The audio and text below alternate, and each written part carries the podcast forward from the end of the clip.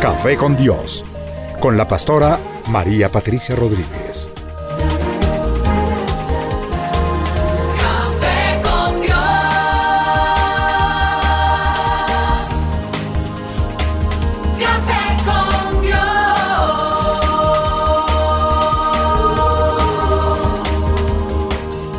Comparte desde la sala de los pastores un café hablando de la verdad y revelación de la palabra de Dios. Un vivir diario de la Biblia en nuestros días, en compañía de la pastora María Patricia Rodríguez.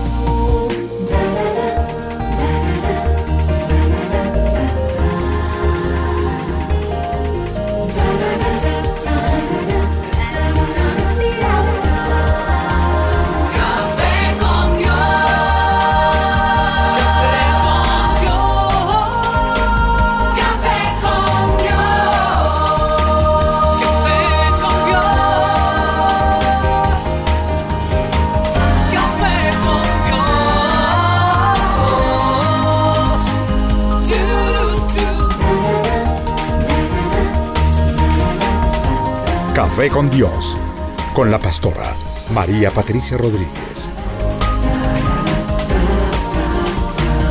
Café con Dios. Qué delicioso poder estar otra vez aquí con ustedes en el Café con Dios. Y yo espero que esta sea una mañana de mucha bendición. El tema que tenemos es bastante espinoso y casi a los pastores no les gusta tratarlo. No hablo de, de todos, estoy hablando de algunos, porque pues tiene sus, sus lados eh, que parecieran ambiguos, pero no lo son. Y esta mañana vamos a estar hablando acerca del divorcio y la separación. Vamos a tener dos programas porque considero que es un tema muy importante y queremos pues abarcar lo que más sea posible para dar claridad a nuestros oyentes. Esta mañana tengo invitados muy especiales en mi mesa de trabajo. Tengo invitados a, los pastores Jaime y Sonia. Ellos eh, son los pastores encargados de la consejería aquí en la iglesia, por lo que consideré que es muy importante que nos acompañen porque pues ellos tienen que eh, todos los días tener trato con personas que están allí en dificultades en su matrimonio y justamente con el tema del divorcio, de la separación, del nuevo matrimonio. Entonces, eh, Jaime y Sonia, buenos días, qué rico que estén aquí en el programa. Gracias, pastora. Gracias por invitarnos y estamos aquí muy alegres de poder participar en, en su programa. Sí, señora, muy, muy felices y esperamos de, eh, de verdad poder eh, estar listos para, como dice la Biblia, presentar defensa de la esperanza que nos abriga. Amén.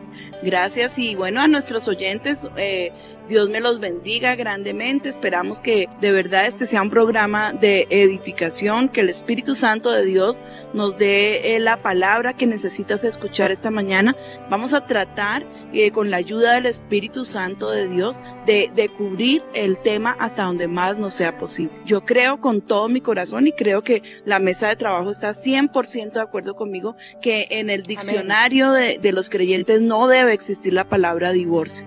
Eso yo soy una fehaciente cuidadora y guardadora del matrimonio, porque me parece que es una institución que está gravemente amenazada y pienso que Dios creó al hombre y a la mujer para que tuvieran una descendencia y cubrirlos con el pacto sagrado del matrimonio y pienso que si Dios lo instituyó es santo y la palabra de Dios dice que lo que Dios unió no lo separe el hombre. De manera que eh, pienso que, que, es sagrado, pero pues estamos en, en un tiempo de, de, mucho relajo y donde todo es permitido. Entonces pues el divorcio de todos los males parece ser el menos peor. Pero re, realmente creo que el golpe que el divorcio ha hecho en contra de la sociedad es gravísimo, por lo cual me siento obligada a tratar acerca de este tema.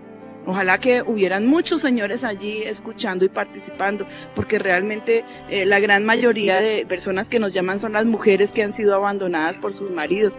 Pero hoy estamos viendo un flagelo todavía un poco más duro y más difícil, y es la mujer abandonando al marido y a los niños, que me parece antinatural, porque las mujeres tenemos como, como, como como ese don, ese llamado, ese, esa, ese algo dentro de nosotras que justamente pues es ese cuidado maternal sobre nuestros pequeñitos. ¿eh? los hemos llevado en el vientre. Yo no sé cómo desnaturalizadamente una mujer puede abandonar a sus hijitos con su esposo y no les importa y dan la vuelta y se van con otro y qué les importa. De verdad que es duro, es difícil y estamos creando un daño gravísimo en la sociedad. Pero bueno, yo quiero empezar esta mañana mi programa como de costumbre, invitando al Señor para que nos acompañe. Este café es justamente con Él, pues no tendría ningún sentido comenzar eh, la programación sin que Él nos acompañe. Amén. De manera Amén. que vamos a orar y vamos a invitarlo, Padre.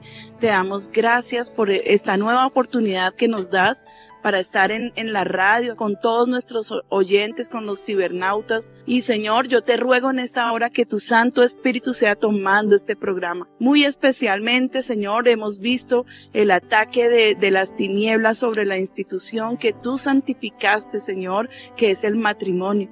Yo te ruego que tú nos des las palabras exactas, que nos des el consejo para tus hijos, que nos des, Señor, la instrucción para, para los oyentes, Padre mío, que podamos entender cuál es tu voluntad y no solamente, Señor, entenderla, porque con saberlo y conocerlo nada sacamos, sino que lo podamos poner por obra en nuestro corazón, que tomemos hoy decisiones definitivas con respecto a nuestras relaciones matrimoniales. Padre, yo te clamo que a través del programa, de los dos programas que vamos a hacer acerca del divorcio, tú traigas sanidad eh, en los hogares, sanidad en la familia, sanidad en los matrimonios. Y Señor, gracias, Espíritu Santo, bienvenido esta mañana. Clamamos porque tu presencia nos acompañe. Tú sabes, Señor, que sin ti no queremos dar un solo paso, por lo que sujetamos a la obediencia en Cristo Jesús este programa llamado Café con Dios.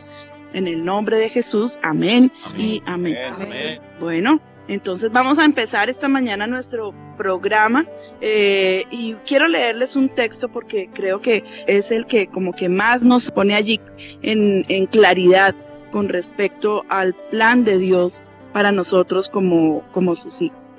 Dice en el libro de Malaquías y capítulo 2. Y dice, ahora pues, oh sacerdotes, para vosotros es este mandamiento. Pero yo quiero recordarles a los oyentes que sacerdotes no somos solamente los ministros y pastores, porque él dice que somos nación santa, pueblo escogido, que somos todos, todos. De alguna manera ejercemos el sacerdocio y estamos hablando de lo- a los varones, les hablo del sacerdocio en su casa. Ustedes son los sacerdotes de su casa y para ustedes es esta palabra esta mañana. Si no oyereis y si no decidís de corazón dar gloria a mi nombre, ha dicho Jehová de los ejércitos, enviaré maldición sobre vosotros y maldeciré vuestras bendiciones y aún las he maldecido porque no os habéis decidido de corazón. No quiero que pases por alto esta advertencia. El libro de Malaquías es un libro muy fuerte y es, es un libro donde Dios desafía a su pueblo a hacer lo bueno o a ser maldito. ¿Sí? Y Dios mismo está diciendo, yo me encargaré de maldecir tus bendiciones. Y yo quiero que lo escuches con temor y con temblor, porque es palabra de Dios para nosotros en esta mañana. He aquí, yo os dañaré la sementera, o sea, el fruto de tu trabajo va a ser maldito de la mano de Dios, y os echaré al rostro el estiércol, el estiércol de vuestros animales sacrificados, y seréis arrojados juntamente con él. Y sabréis que yo os envié este mandamiento para que fuese mi pacto con Leví. Me voy a adelantar unos textos porque, eh, unos, unos versículos porque quiero justamente eh, hablar del, del caso que nos ocupa, pero que- quería primero que todo hacer la advertencia de Dios a los sacerdotes. Maldeciré vuestras bendiciones. No me estoy cambiando de capítulo, no me estoy cambiando de libro. Mira ahora en el verso número 10. Dice, ¿no tenemos todos un mismo Padre? ¿No nos ha creado un mismo Dios? ¿Por qué pues nos portamos deslealmente el uno contra el otro, profanando el pacto de nuestros padres? Prevaricó Judá y en Israel y en Jerusalén se ha cometido abominación, porque Judá ha profanado el santuario de Jehová que él amó y se casó con hija de Dios extraño, tema que tocaremos más adelante, el matrimonio entre creyentes impíos. ¿Mm? Jehová cortará de las tiendas de Jacob al hombre que hiciere esto, al que vela y al que responde y al que ofrece ofrenda a Jehová de los ejércitos. Y esta otra vez, y aquí vamos a entrar en materia, capítulo 2, verso 13, y esta otra vez haréis cubrir el altar de Jehová de lágrimas, de llanto y de clamor, así que no miraré más a la ofrenda para aceptarla con gusto de vuestra mano cuando traes ofrenda delante del altar del Señor y cuando esa ofrenda que tú traes tiene de todas maneras ese tildado de, de que te has apartado de la ordenanza de Dios que vamos a leer enseguida, el Señor dice que no la aceptará. Es como si no hubieras ofrendado, no dará ningún fruto delante del Señor. Bien dice al principio, maldeciré vuestras bendiciones. Y es más, ya las he maldecido, dice más, diréis, ¿por qué?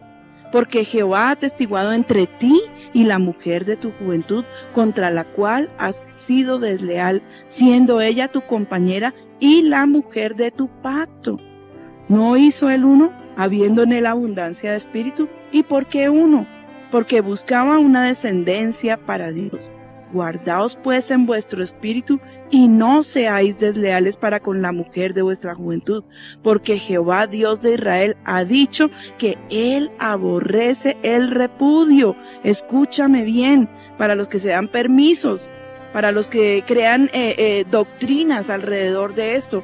El Señor dice que Él aborrece el repudio y al que cubre de iniquidad su vestido, dijo Jehová de los ejércitos, guardaos pues en vuestro espíritu y no seáis desleales. Todo el tiempo está hablando imperativamente el Señor, no está dando allí como unas eh, eh, segundas oportunidades. Está, estoy hablándole esta mañana al sacerdocio del Señor, hombres de Dios, aquellos que se dicen ser cristianos.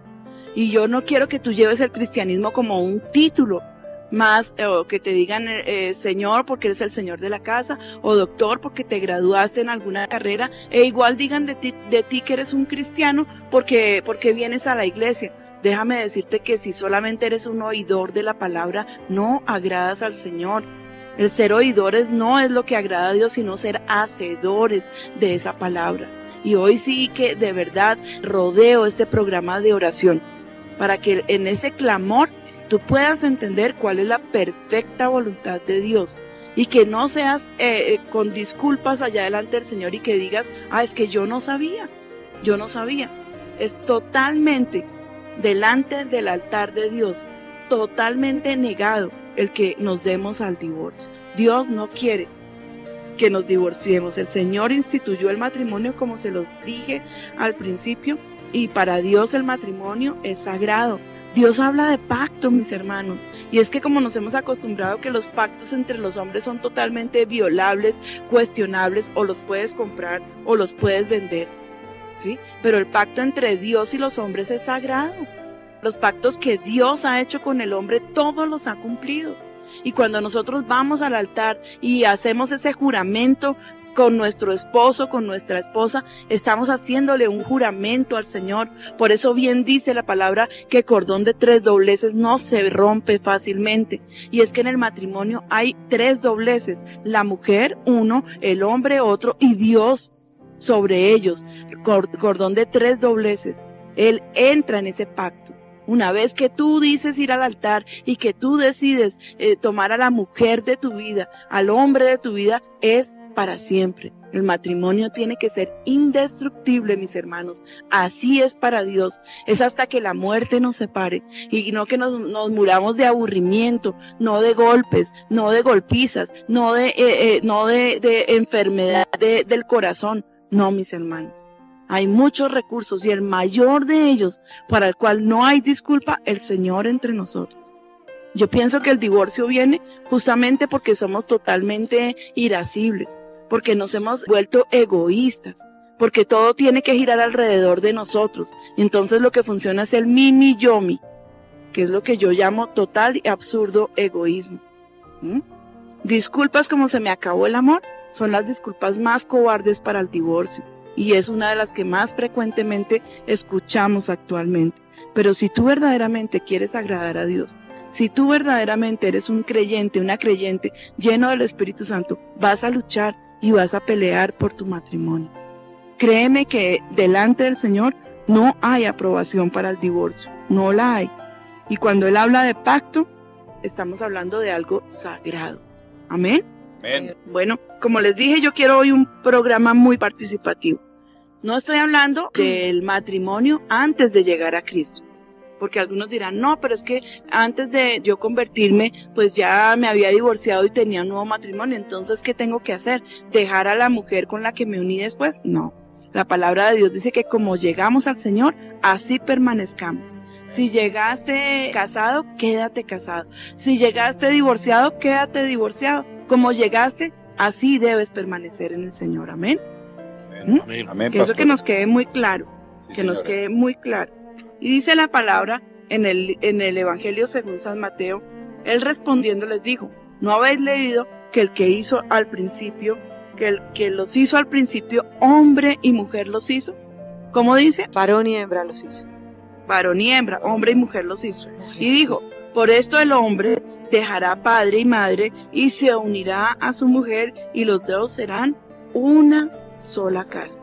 Así que no son ya más dos, sino una sola carne. Por tanto, lo que Dios juntó, no lo separe el hombre. Amén. Amén. Dios, Dios hace un milagro cuando nos unimos a nuestra pareja. Dios crea en la pareja, eh, eh, es como, como si soltara un manto invisible que los une y que los arropa. Y ahí cuando tú estás en esa unidad con tu esposo, con tu esposa, es donde podemos ver una bendición perfecta.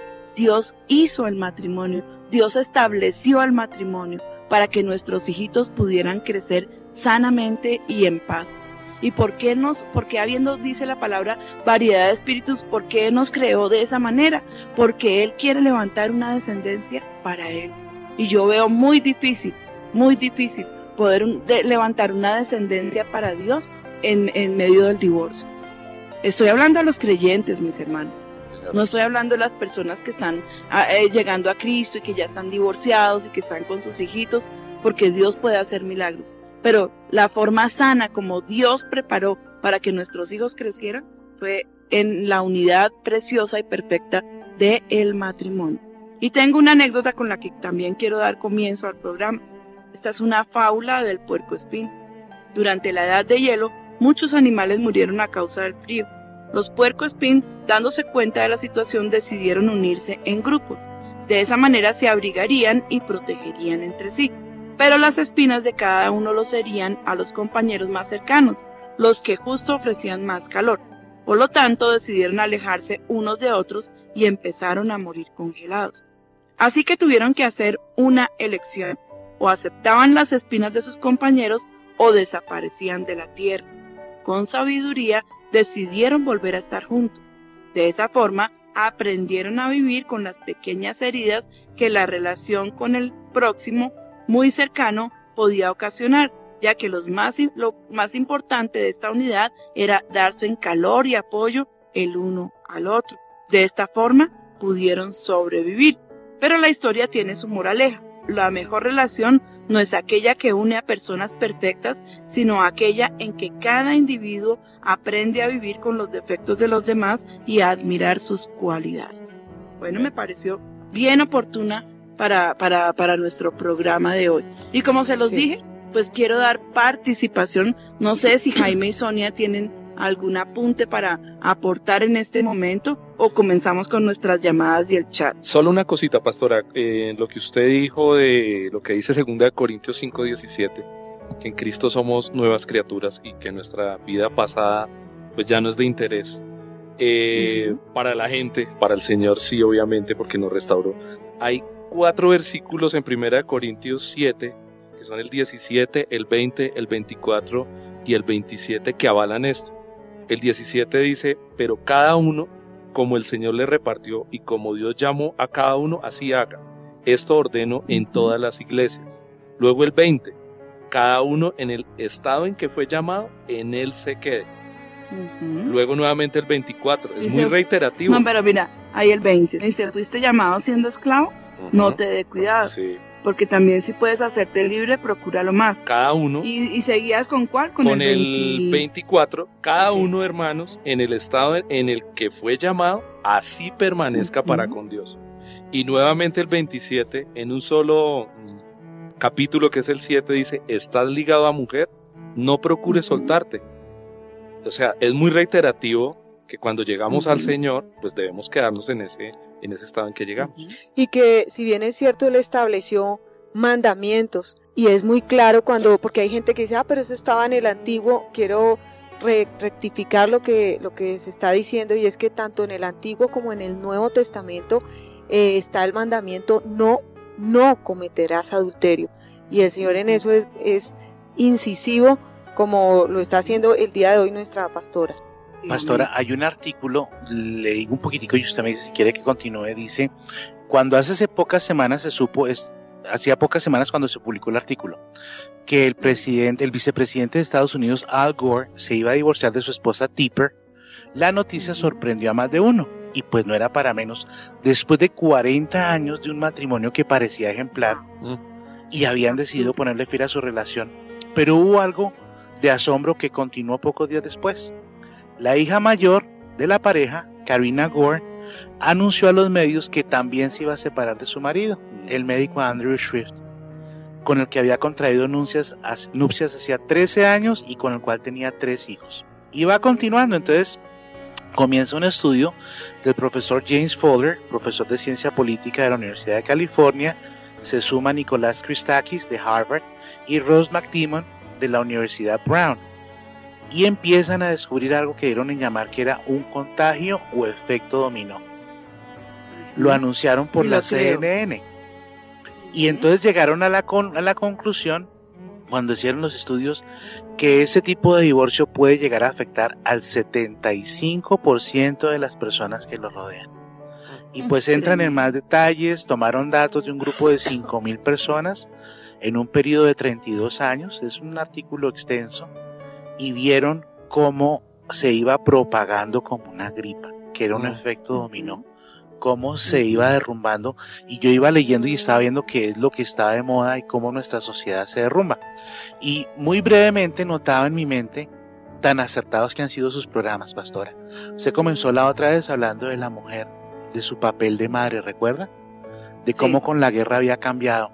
Y empecé a notar la estrategia del diablo, cómo empezó, ¿no? Como suavecito, como una Coca-Cola light, ¿no? Sí. A permear, primero con las madres, les quitó su papel, se aceptó, después empezó la guerra que se ve en el periódico de tiempo online, ¿no? De lo sexual, de los anticonceptivos, del rock and roll, de la promiscuidad, de ahí pasó a los abortos, de ahí siguió con que la constitución empezó a aprobar una cantidad de cosas. ¿Cómo ha ido empezando a llamarse a todo lo malo bueno? Y ya nada en este momento prácticamente asusta, ¿no? Ni, ni deja a nadie boquiabierto, nada ya es fuera de lo común. No, por eso yo les decía al principio, Orlando, eh, como dentro de los males que aquejan a la sociedad, este parece ser el más inofensivo, ¿sí? Porque pues eh, definitivamente, supuestamente no hay un pecado moral, porque hay gente que se divorcia por diferentes causas, no siempre es el adulterio. Hay veces que se divorcian por incompatibilidad de carácter. Y yo digo, ¿y eso tiene presentación delante de Dios? ¿Sí? O por razones irreconciliables. Como están tomándolo de moda los ministros norteamericanos, que uno dice, Dios mío, esa es, esa es una sociedad verdaderamente amenazada. Pero yo pienso que la iglesia no se puede ir volteando sus ojos hacia Sodoma, que fue lo que le pasó, y lo hablamos en otro programa, eh, al sobrino de Abraham, a Lot, que escogió irse por esas llanuras y cada vez se fue acercando más hacia Sodoma hasta que acabó metido viviendo con ellos. La iglesia no puede mirar hacia lo que aqueja a la sociedad y comenzar a parecerse a ella. Y cuando hablo de la iglesia, no hablo del edificio, hablo de las ovejas, de la gente que estamos adentro, de los que decimos ser creyentes, de aquellos que tenemos el nombre de Cristo en lo más alto de nuestros valores, de aquellos que amamos a Jesús y aceptamos incondicionalmente todo lo que Él tiene para nosotros como un estatuto para llevar eh, todos los días a cabo. Estoy hablando de verdaderos creyentes, llenos del Espíritu Santo, apartados de maldad, que tenemos que ser luz y sal entre, entre las tinieblas. Y todo lo que está desabrido, darle sabor. No tenemos que parecernos a ellos. La iglesia no tiene que convertirse al mundo. El mundo es el que debe convertirse a Cristo Jesús. Y partiendo de esa base, me parece muy importante eso que estabas tocando, Orlando, porque uno ve cómo es una cobertura. Hay una cobertura espiritual.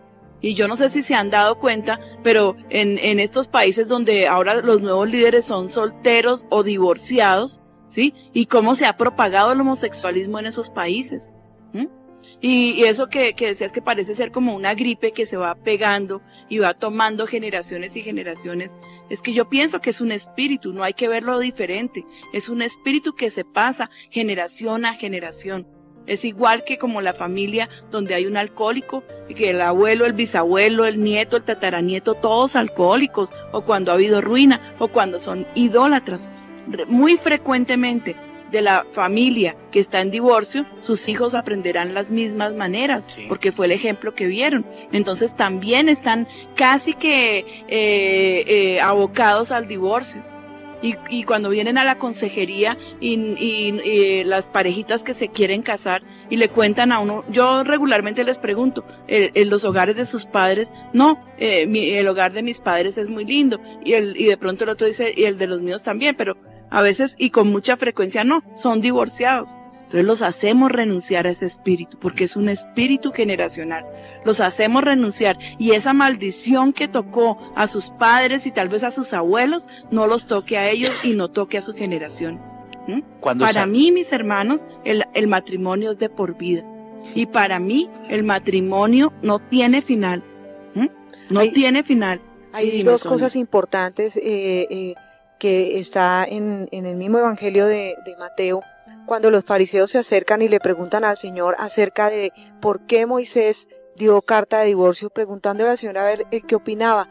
Y hay una, la- el principio de la respuesta del Señor Jesucristo nos La muestra la raíz del asunto eh, y es que es la dureza del corazón la dureza del corazón del hombre es la que, la que lo lleva a pensar en el divorcio. Eso asociado a lo que decía Orlando, a una campaña que viene de décadas atrás eh, de los medios, de por todas partes donde se hace ver el divorcio como algo normal, pero, pero es, es radica en el corazón del hombre. Así como mora el pecado, es allí, eh, él dice también que de ahí, del corazón es que salen las guerras, eh, los adulterios, todos los pecados, la dureza del corazón hace que se propicie el divorcio.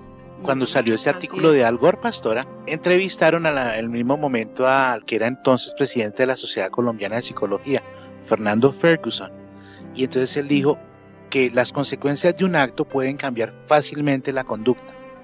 Una vez que las personas que le rodean ven que la persona está siendo gratificada, no censurada ni castigada, pues van a querer imitarlo, porque hay Claro. aparente bienestar, una libertad, puede hacer lo que quiere, puede ser feliz. Sí, cierto. Pero yo, yo sí les animaría que miren a- en su entorno a los hombres que después de, de hermosos años de matrimonio son atrapados por una, por otra mujer y dejan sus hogares y dejan a sus hijos. Eso que estabas contando, 40 años de matrimonio, qué cosa tan absurda. Después de haber vivido y haber luchado juntos y haber sacado tantas cosas adelante, pero regularmente veamos lo que pasa especialmente con el cónyuge que abandona al otro, ¿sí? Nunca, nunca los he visto yo prosperar, excepto casos donde vienen a, a- al arrepentimiento, actos que se hicieron antes de conocer a Cristo, pero la gran mayoría casi siempre están destinados al fracaso. Se sienten que porque, que creen que porque hicieron dinero son los todo Y eso pasa mucho en nuestra cultura latina porque hay un machismo eh, exorbitante. ¿m? Entonces salen eh, creyendo, bueno, sé hacer plata. Me encontré una, una muchacha 20 años menor que mi mujer que ya está eh, flácida, gorda y insoportable, ¿sí? Porque ya se vuelve insoportable. Hay que tener una justificación para poderme ir de la casa. Y eh, llego a mi casa, no encuentro sino batalla y en cambio con la amante, pues no, qué delicia. Es el, eh, eh, el paraíso. Y su, a eso sumado el dinero, pero es que a este hombre se le olvida que Dios le bendijo y que puso a su lado una mujer idónea, idónea para ayudarle, eh, eh, para motivarlo, para exaltarlo, para hacer juntos una vida, un capital, eh, unos hijos, un trabajo, una empresa y regularmente acaban quebrados y después su famosa amante que, que se consiguieron 20 años menor que su preciosa esposa porque la, la mujer es, es preciosa no por su aspecto físico solamente, eh, pueden haber mujeres muy lindas, pero es, es más que eso. Es esa alianza, es esa comunión, es, es ese pacto sagrado. Y Dios bendice ese pacto sagrado. Y Dios visita ese pacto sagrado.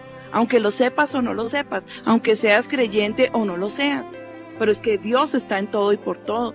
Y una vez que se separan, entonces pierden sus grandes capitales y obviamente su nueva mujer pierde todo su afecto por él porque ya no es el hombre interesante porque es que regularmente los buscan porque tienen dinero. Qué tristeza. Y acaban arruinados y solos. Y lo más grave, se nos olvida que nos han pasado los años y que van llegando los achaques. Y ahí sí quieren volver a buscar a, a su primera esposa para que lidie con todos sus achaques. Muchas veces es que lo he visto y parece ser como una historia que se repite y se repite y se repite.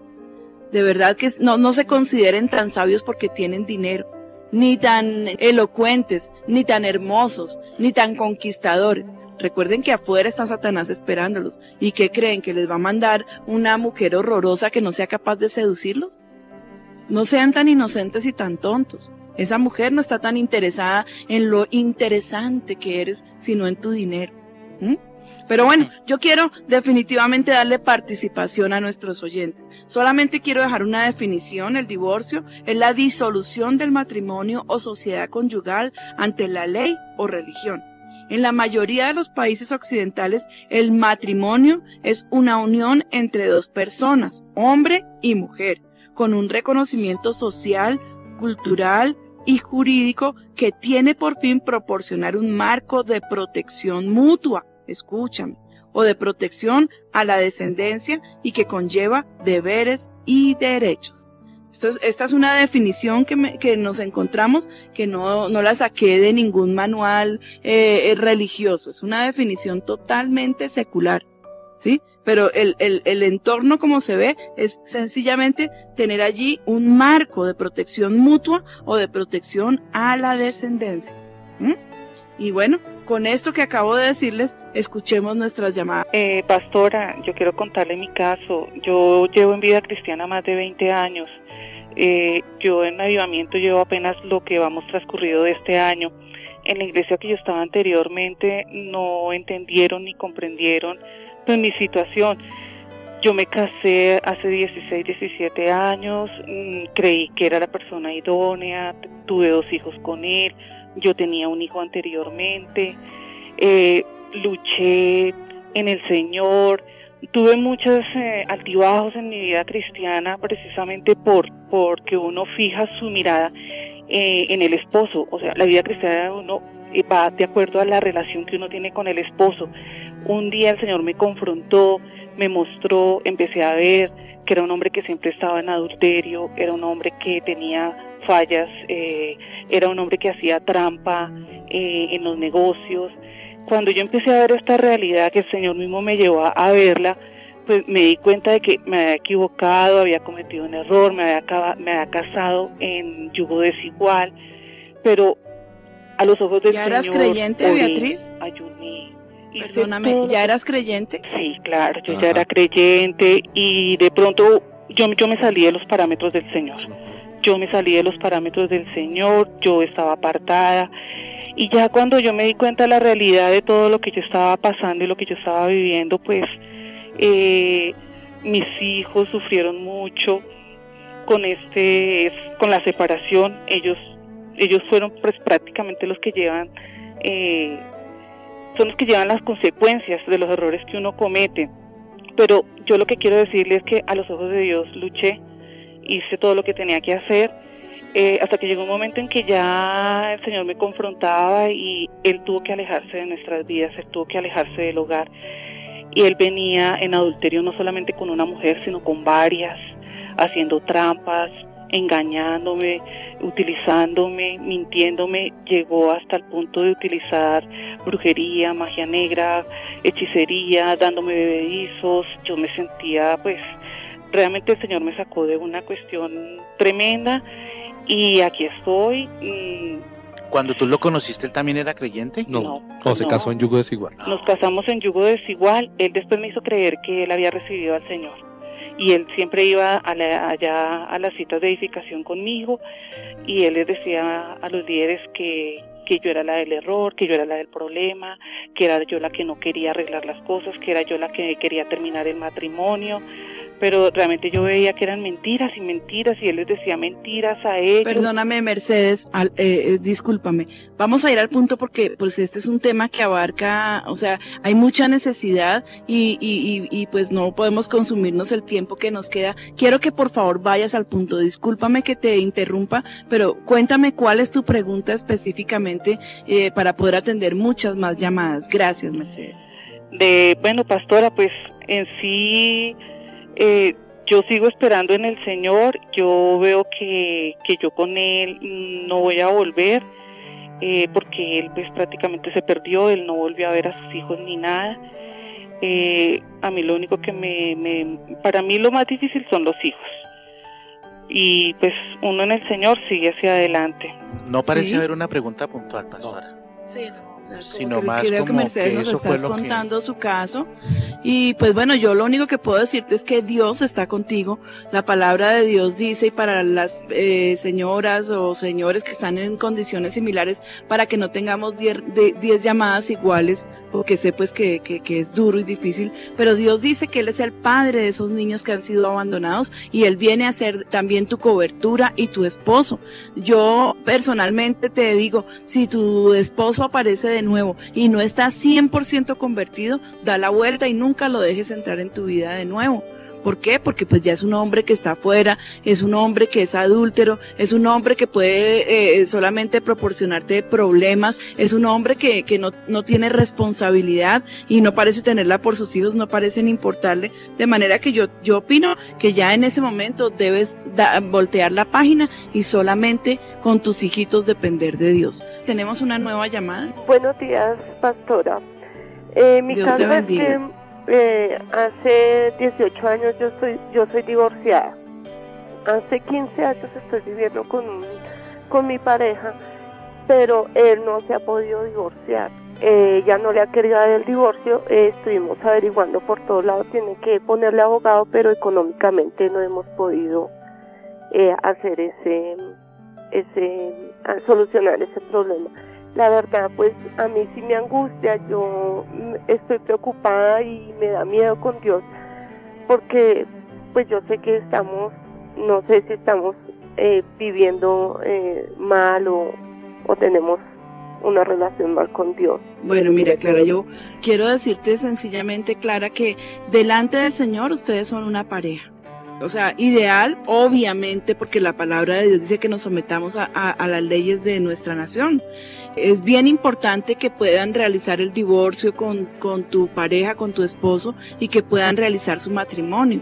Veo que son una pareja estable, 15 años ya estando juntos, me imagino que tienen hijitos juntos, y pues delante del Señor son un matrimonio, hija, son una pareja. No sé si llegaste así al Señor, era lo que estábamos hablando al principio, como llegaste al Señor, así debes permanecer. Obviamente, pues no en unión libre, sí, pero, pero no es, no, en este caso no es tanto eh, eh, que tengas el papel lo que hace que seas una pareja, sino el hecho de que están unidos que están juntos, que están en el Señor, que tienen sus hijitos. Es que eh, en esa, en esas circunstancias, por lo cual uno siempre les aconseja que busquen de todas maneras arreglar su situación legalmente, es para después. Sí, para de pronto cuando está la muerte del cónyuge, para hacer los papeles, eh, bueno, para tantas cosas, para darle formalidad a, a ese matrimonio. Pero delante de Dios son una pareja delante del Señor son un matrimonio y es válido completamente.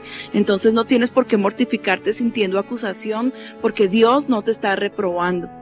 Más bien quédate como estás allí, busca sí arreglar tus papeles legalmente. Voy a sugerirte que aquí en la iglesia hay un grupo de, de, de juristas que te pueden ayudar, Sí. ¿sí? Y, y creo que es muy sencillo, es una vuelta muy sencilla. Sí. Pueden nombrar un abogado de familia que el, que el, el, eh, el mismo gobierno se los proporciona Sí. a unos precios eh, muy económicos. Sí, sí Sonia, Sí, señora. ¿tienen conocimiento? Tenemos conocimiento y es que de verdad, pastora, eso sí hemos visto, que el ignorar las leyes eh, mantienen eh, en el, el enemigo dando vueltas a muchos matrimonios, a muchos Sí, los cónyuges. mantienen en esclavitud Claro, sintiéndose porque la ley- pecadores. Después de dos años de demostrable que no conviven juntos, eh, la- aunque el otro cónyuge se niegue a proporcionar el divorcio, la ley ya le ampara a aquel que está eh, eh, procesando eso y eh, quiera o no quiera, la ley le otorga el divorcio. Entonces, es- Y también tengo entendido que después de determinado tiempo de estar viviendo juntos, son eh, establecidos a como una pareja también. formal. a la- ¿Mm? después de dos años también. Un- O unión sea, marital de Eh, hecho. es Exacto. un- o sea, ya es, ya es una con- eh, sociedad conyugal de hecho después de dos años. Y asimismo, después de no convivir después de dos años, eh, claro, esto no es un permiso para aquellos que eh, están por No, mal camino. Estamos hablando Pero del de este caso de puntual, Clara. de este caso puntual, eh, la ley, ya así la otra persona no quiera o no aparezca, la ley le facilita eso. Ah, bueno, perfecto, Clara. Ahí tienes tu respuesta. Entonces, legalmente, él ya tiene derecho a estar divorciado de su primera esposa y legalmente ante las autoridades colombianas, usted- colombinas, ustedes ya son un matrimonio, ¿sí? Tienen una sociedad conyugal vigente. Entonces, pues ya no es sino dar el paso, ir a una, creo que hasta lo pueden hacer en una notaría. Sí, porque, o sea, no, no, no le estoy descomplicando, como tú dices, Sonia, la vida a los que tienen la intención en su corazón, sencillamente a los que están metidos en este lío y a veces es como ese temor. Y yo veo allí actuando a Satanás eh, furiosamente porque todo el tiempo les hace sentir pecadores, todo el tiempo les hace sentir que no tienen la bendición, eh, si viene alguna prueba, claro, como, como están en unión libre, ¿cómo los puede bendecir Dios? No, hija, ese matrimonio, te lo digo, pues cuanto más delante de las leyes colombianas ya es válido y ante los ojos del Señor también. Dios permita que, que puedan arreglar sus papeles y es muy fácil, hacen una renovación de votos aquí en la iglesia cuando podamos examinar eh, eh, puntualmente el caso. Me gustaría mucho, Clara, que puedas estar con los pastores eh, Jaime y Sonia y ellos te van a dar eh, eh, como más luz acerca de esto. Ven con tu esposo, ven con tu pareja y van a recibir esa consejería. Yo pienso que más es en lo legal y que, pueda, que podamos orar por ti para que sientas esa libertad y se vaya ese espíritu de condenación. Y Bueno, vamos a unas, eh, perdona pastor, tenemos unas consejeras Sí. que son abogadas de familia, entonces eh, consejeras especializadas también en familia que le van a dar todos los parámetros. No, pues qué bendición, o sea, hay todo un equipo para ayudarte, Clara. Entonces no temas y más bien ven el martes a la consejería y, y ven con tu esposo, que yo sé que el Señor tiene una solución ya para ti. Bueno, escuchemos otro. Pastora, pastores, Dios los bendiga muchísimo y más o menos resumiendo mi testimonio es eh, muy bonito en el sentido de que el Espíritu Santo me ha cambiado muchísimo. Yo tengo 13 años de matrimonio, cuatro eh, cristianos, tres de los cuales fui muy cristino, digo yo. Eh, yo Sí. llegué a los pies gracias a, a- a mi esposa, a las oraciones de mi esposa, ella llegó hace cinco años. Yo siempre pensé que era mi esposa la que debía de cambiar para evitar tantos líos en el matrimonio. Y hace un año más o menos, eh, después de tanto luchar y luchar en mi carne, le pedí al Señor que me iluminara y me dijera qué tenía yo que hacer. Fui a consejería con un sentir de obediencia de hacer todo lo que me dijeran. Fuimos con mi esposa a consejería de matrimonio. Y posterior me leí un libro que dice El poder de la oración del esposo. ¿Y cuál sería mi sorpresa cuando el Señor me empieza a hablar y leyendo la Biblia, buscando él en el lugar secreto, y me empezó a confrontar de una manera tan impresionante que, que, que el que debía de cambiar era yo. Empecé a hacerle obediente, empecé a... Me excusan, por favor. Eh, empecé Tranquilo. a hacerle obediente, empecé poco a poco. Yo no digo que pues, eh, hoy en día sea un santo completo, pero, pero gracias a Dios el Señor, para toda la gloria de Él, ha sido mucho el cambio y puedo decir con fe que he cambiado y gracias a Dios mi esposita mis hijitas somos una familia. Eh, asistimos a la iglesia, entro a la escuela ahorita de, de- de consolidación. El Señor nos ha bendecido de una manera tan impresionante, pero todo fue por una decisión que un día tomé en la desesperación de no saber qué más hacer y, y pues le doy la gloria y la honra y, y- y yo de verdad le digo al Señor que me los bendiga muchísimo porque ustedes han sido tremenda bendición para mi vida. Muchas gracias. Muchas gracias. Gracias, Julio, por tu participación, me parece preciosa. Quería escuchar a un sacerdote. Gloria al Señor por esa llamada. Y pues bueno, qué lindo que entendiste, Julio, que, que, que, que para que haya un cambio tengo que cambiar yo primero. Y, y, y qué precioso. Me gustó muchísimo algo que dijo Julio, eh, Jaime, Sonia, mesa de trabajo aquí. Sí, señora. Eh, eh, me parece hermoso que él tomó fue la decisión de ir en obediencia. Amén. Gloria a Dios por esa palabra, obediencia. Porque es que a veces venimos a la consejería, pero queremos es torcerle el brazo, el brazo al consejero y sobre todo a Dios y salir con nuestro capricho. Pero qué lindo que él tomó la decisión de venir en obediencia, tomó el consejo y él mismo está testificando cómo Dios lo cambió primero a él. Seguramente que su esposita también, una mujer sabia, una mujer de Dios, eh, vio que tenía cosas que ella también debería cambiar y pues el resultado, mis hermanos, bendición, porque eso es lo que Dios tiene preparado para nosotros. Hoy él, sus hijitas y su esposa están felices. ¿Por qué? Porque se sometieron y porque obedecieron. A lo que dice y lo que decían los otros, ve uno el cambio de la manipulación de la palabra amor y entra tan bonita la palabra obediencia, ¿no? Entre las Amén, frases que estaba amén. buscando decía una que los que se casan porque quieren tener una larga aventura amorosa van a terminar siempre separados porque todas las aventuras amorosas terminan.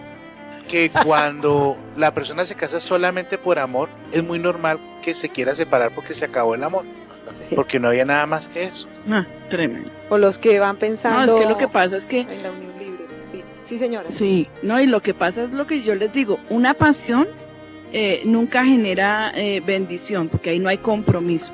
¿m? Lo que hay es verdaderamente un sentimiento arrollador, eh, pero, pero donde verdaderamente se puede edificar una relación preciosa es en el compromiso. Es en el hecho de saber que estoy haciendo delante de Dios lo que Él quiere que yo haga. Y en eso tiene que haber contentamiento. Y hay felicidad y hay bendición. No se trata solamente de obedecer porque pues soy un niño juicioso, sino de saber que a, a partir de mi obediencia también viene la bendición. Amén. Amén. Bueno, vamos a escuchar. Pastora, ¿cómo está? Para saludarla y para Bien, felicitarla por el sí. programa. Eh, yo ante todo quiero contar un Muchas gracias. un testimonio muy grande. Yo eh, creo que, no sé si la pastora Sonia también se acuerde de mí. Eh, yo estuve hace poco con ella y con mi esposo en consejería y en un proceso. Tenemos un niño pequeño de cuatro años. Eh, el testimonio es que hace como cuatro años llegamos a la iglesia. Con mi esposo nos casamos allá, gracias a Dios. Y mi esposo se alejó. No quiso volver a la iglesia. Se echó al mundo a tomar, pues todo lo del mundo. Y yo seguí firme con el, con el Señor. Y pues fue muy duro. Pero el Señor es fiel. El Señor es fiel y con el pacto es muy fiel. Yo le creí, fue duro. Estuve con la pastora Sonia Consejería, fue una bendición. Eh, mi esposo accedió a ir a la consejería y hoy en día puedo decir que mi hogar está restaurado. Él va a la iglesia, al verlo, Señor. alabar al Señor, orar, cosa que no hacía. El altar familiar lo hace. O sea, el Señor ha hecho un cambio tremendo. Fue duro, fue un proceso de dos años de llorar, de sufrir, de que me sentía sola.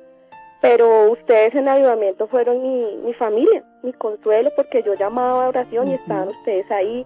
La pastora Sonia también estuvo ahí, las consejeros, y fue una tremenda bendición. Y, y le digo a las espositas que de pronto pasaron por esa situación que sí se puede, que cuando uno descansa en el. Señor, sí se puede. Y Yo aprendí a descansar. Yo era, quería ya que mi esposo estuviera ya, ya, ya, pero no es en el tiempo del Señor. Y el Señor ha venido haciendo un proceso con él muy bonito y estoy de verdad muy feliz, muy agradecida con el Señor y toda la honra y la gloria para él. Bueno, hija, muchas gracias por participar. Un testimonio lindo.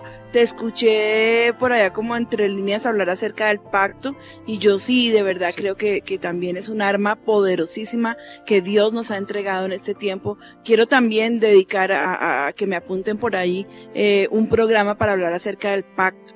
Es un tema muy controversial, algunos eh, están a favor y otros muy en contra, pero pues bueno, si a favor o en contra nosotros hemos aprendido a, a- a- a- derribar a nuestros gigantes a través de los pactos y creo que fue eh, eh, un- eh, como, como también una herramienta para el testimonio que acabamos de escuchar tan precioso.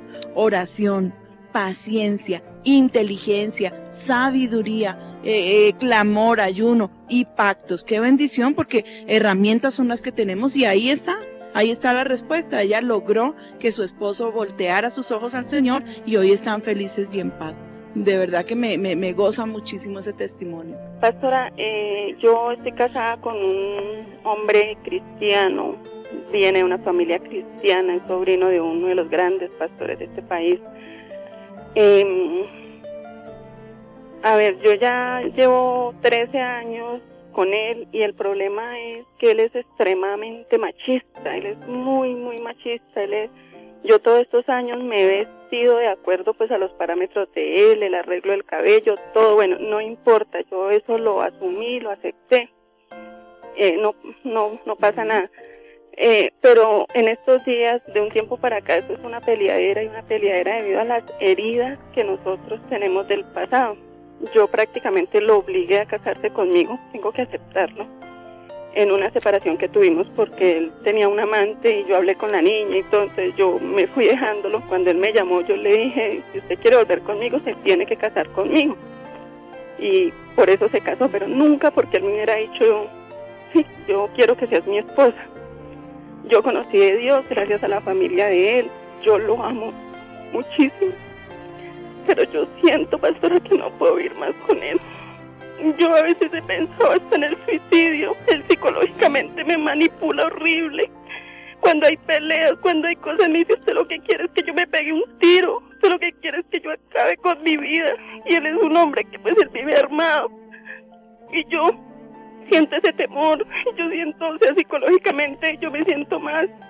A veces hasta pienso de verdad, yo digo, ¿qué será peor? Debe divorciarme, acabo con mi vida, pero mis hijos me necesitan. Yo tengo una hija pastora que no es de él, pero él la tiene de la edad de un año. Y él la trata como si no fuera la familia. Él es, hágale caso a esa niña es que Laura tal cosa, él nunca ha tenido como si fuera su papá y ella lo ve como su papá. Para él todo, es que esa niña, es que usted hace lo que esa niña dice, es que es como dividiendo el hogar entre mi hija y mis dos hijos. A mí lo que más me duele todo esto, pastora, porque yo ya tomé la decisión. Yo, empezando que a mí no me gusta vivir en esta ciudad, lo único que yo amo de esta ciudad es mi iglesia. De resto, mi ciudad no me gusta yo nosotros somos de Villavicencio y yo le he dicho papito mire nosotros estamos acá por usted porque usted es el que por su trabajo porque usted quiere estar acá porque yo se lo he dicho él parece que no le importara pastor él yo bueno sin embargo estos dos años yo he agachado la cabeza porque él es el sacerdote de la casa porque hay que hacer caso porque pero yo digo y yo pastor y mi vida Ahora a mí ya se me acaba la vida como mujer porque yo le he dicho a Dios, yo no quiero que ningún hombre se me vuelva a atravesar en mi vida. Ninguno, ninguno. Lo único que yo quiero es que, que todo el mundo en mi vida se ha ido, pero que Dios se quede conmigo, que el Espíritu Santo. Y este domingo que fui a la iglesia, le pedí a Dios que así me duela a mí muchísimo, pero que le dé una mujer que lo haga feliz, que él no tenga tanto resentimiento y odio contra ella porque yo sé que he cometido errores y le he pedido perdón por ellos. Pero parece que él no puede olvidar como yo tampoco puedo olvidar, porque yo no puedo decir que él es una mala persona, él es un hombre maravilloso, él es un hombre bueno.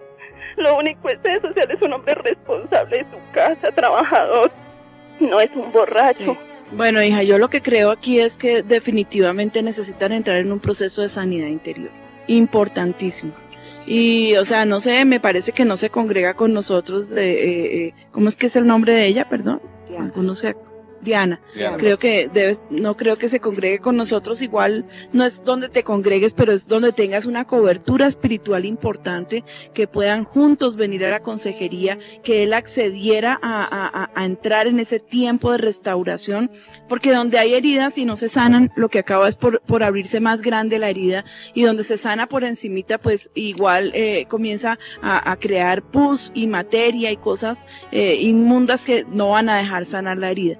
Y yo creo que eh, yo siento, eh, con todo respeto hacia Diana, siento bastante amargura en tu corazón y eso hace que las cosas aún sean más difíciles porque ya estás predispuesta contra tu esposo, eh, el, el que ores porque Dios le dé una mejor mujer me parece que es una, es una respuesta acelerada y un poco infantil porque pues como Dios puede responderte a algo que él, a, a algo que él no acepta. O sea, es una, es una, es, esta es una oración eh, eh, que no tiene ningún fundamento, porque Dios no la va a respaldar. El que te quieras ir cuando tú misma reconoces que es un hombre maravilloso, pues no sé, o sea, me parece que no tiene ningún fundamento. Y el que quieras tomar por tu propia mano eh, tu vida y acceder al suicidio, creo que como creyente debes saber perfectamente eh, eh, lo que te espera si un día decides terminar con tu vida por tu propia mano. Porque, porque pues obviamente, ¿de dónde, de, de qué te vas a escapar? ¿Del infierno? No te vas a escapar del infierno. Yo pienso que esta pareja necesita urgentemente un tiempo de consejería y un tiempo de sanidad interior, un tiempo de liberación, donde juntos tomen el, el- la disposición y el deseo y entiendan como, como siervos, como hijos de Dios, que todo en la vida es que eh, me parece grave es cuando se le suma a un problema matrimonial religión, porque lo que veo es que hay religión. ¿Sí? Ella habla de su forma de vestirse, de su forma de peinarse, que todos son rituales, son ritualismos, pero ¿dónde dejamos la honestidad, el amor, la paciencia, la oración, el perdón, ¿sí? Que son fundamentos reales para, para tener eh, en cuenta en medio de una relación, una pareja, una familia, por favor. Que tienen que ver el peinado, la ropa, dónde vivir, con respecto a todos los parámetros claros de los que Dios nos habla. Entonces pienso verdaderamente, Diana, que necesitas urgentemente una ayuda espiritual que, que o sea, pero eh, importante que eh, verdaderamente pueda vigilar por tu vida, porque de pronto en la iglesia donde asisten, eh, si él me imagino que es sobrino de un gran pastor muy importante, debe tener un nombre eh, que cuidar y deben tener una imagen que cuidar, entonces de pronto les da pena ir a la consejería con, con los consejeros de la, de la iglesia o con los pastores. pero veo que la única forma que tienen para poder salvar su hogar es abrir su corazón delante de gente madura que los sepa exhortar y dejar de lado la hipocresía por el nombre, por las apariencias, porque eh, pueden acabar en, en una desgracia, pueden acabar muy mal, no solamente ustedes, sino también sus hijos. Aquí hay un caso específico, no veo, no veo un motivo por el cual eh, tengan que terminar su matrimonio, ni, ni, lo, ni lo veo aceptable delante de Dios. Más bien me parece que es como que de parte y parte puedan ceder y, y hacer acuerdos y sanar sus corazones. Amén. Amén. Sí. Bueno, Así es. no sé.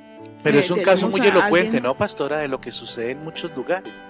Había una parte Sí. que estaba leyendo y decía, la única manera de continuar adelante es quitar el pie del freno. Y decía, y ese freno es que nos aferramos a las heridas, a las palabras agrias, a las palabras que dejaron heridas, que no han cerrado. El freno es vivir en las humillaciones, decía. Y hoy tenemos que tomar la decisión de quitar el pie del freno y comenzar a vivir.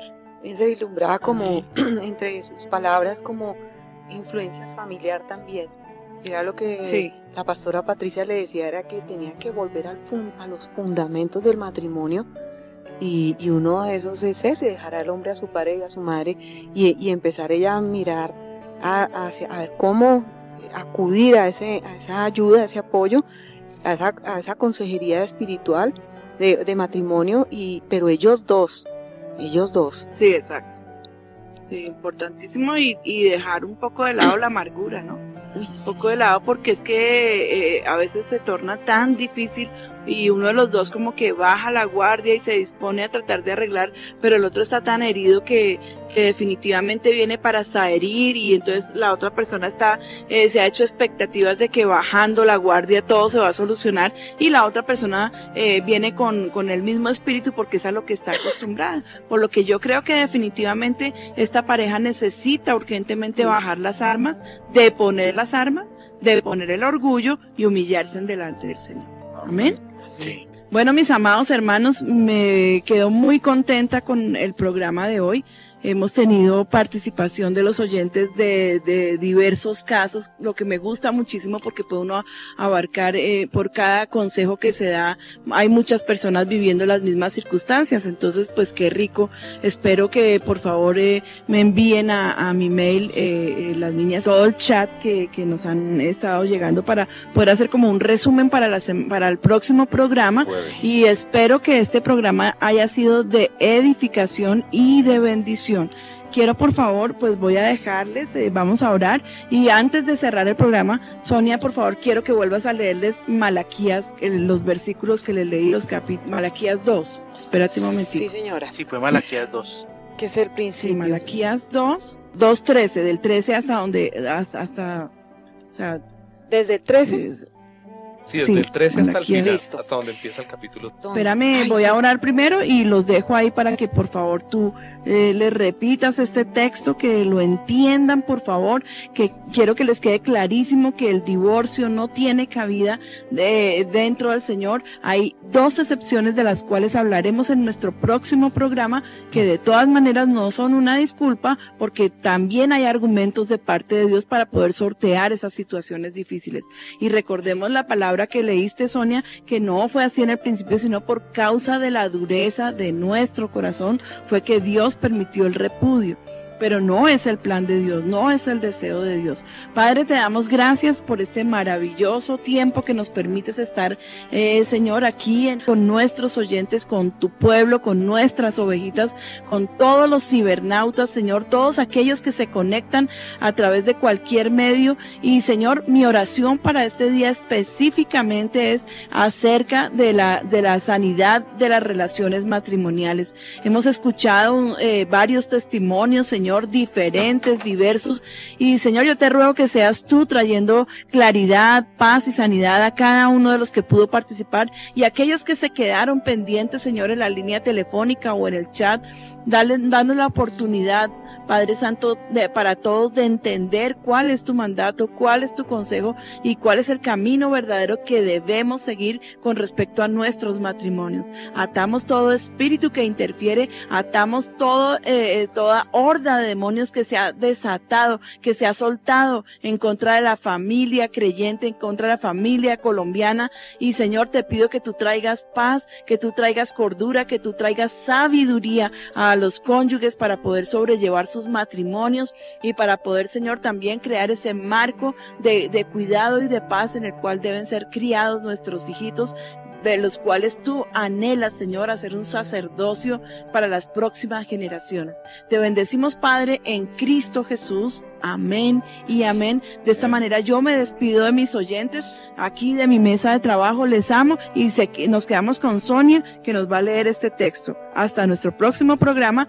Dios les bendiga. Bueno, dice Malaquías capítulo 2. Ahora pues, oh sacerdotes, para que para vosotros es este mandamiento. Si no oyereis y si no decidís de corazón dar gloria a mi nombre, ha dicho Jehová de los ejércitos, enviaré maldición sobre vosotros y maldeciré vuestras bendiciones y aún las he maldecido porque no os habéis decidido de corazón. Ese es el, versículo 1 y 2. Y el 13 dice, y esta otra vez haréis cubrir el altar de Jehová de lágrimas, de llanto y de clamor, así que no miraré más a la ofrenda para aceptarla con gusto de vuestra mano. Mas diréis, ¿por qué? Porque Jehová ha atestiguado entre ti y la mujer de tu juventud, contra la cual has sido desleal, siendo ella tu compañera y la mujer de tu pacto. ¿No hizo él uno habiendo en él abundancia de espíritu? ¿Y por qué uno? Porque buscaba una descendencia para Dios. Guardaos pues en vuestro espíritu y no seáis desleales para con la mujer de vuestra juventud, porque Jehová Dios de Israel ha dicho que Él aborrece el repudio, y al que cubre de iniquidad su vestido, dijo Jehová de los ejércitos, guardaos pues en vuestro espíritu y no seáis desleales. Habéis hecho cansar a Jehová en vuestras palabras. Bueno, es hasta el 16.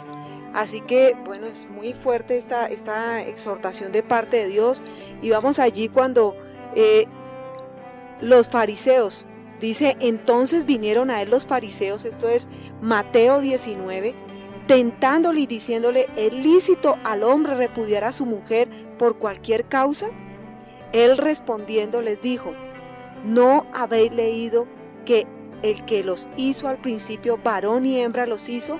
Y dijo, Por esto el hombre dejará a padre y madre y se unirá a su mujer, y los dos serán una sola carne.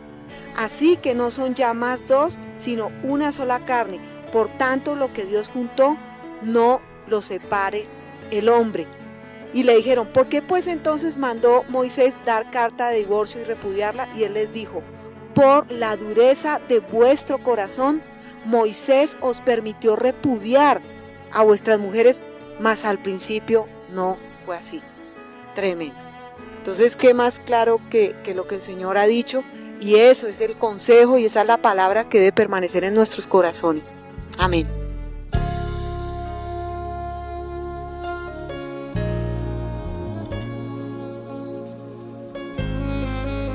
Alma mía, en Dios solo reposa, porque de Él es mi esperanza.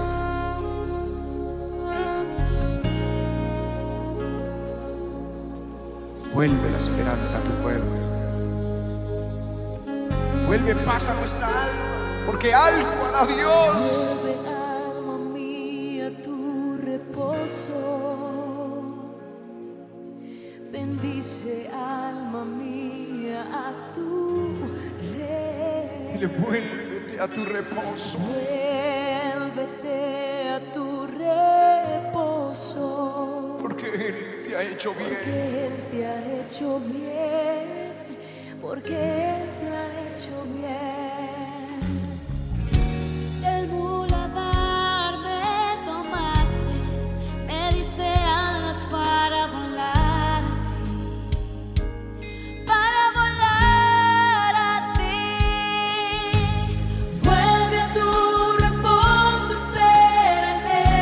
Vuelve porque Él te ha hecho bien.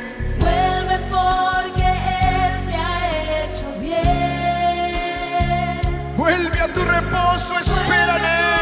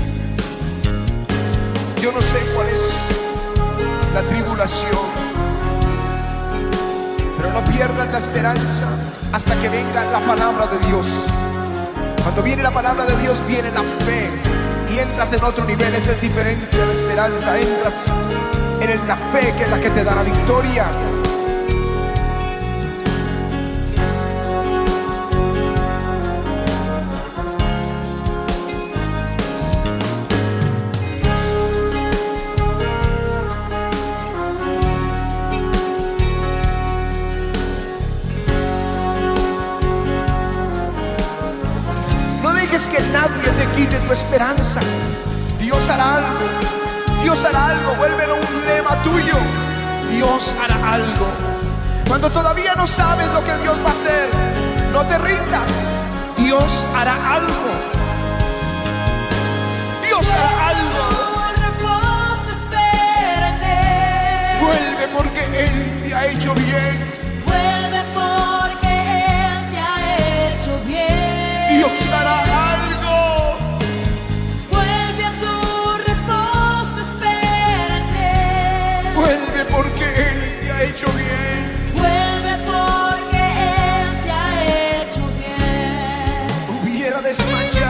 no creyera. desmayado si no creyera.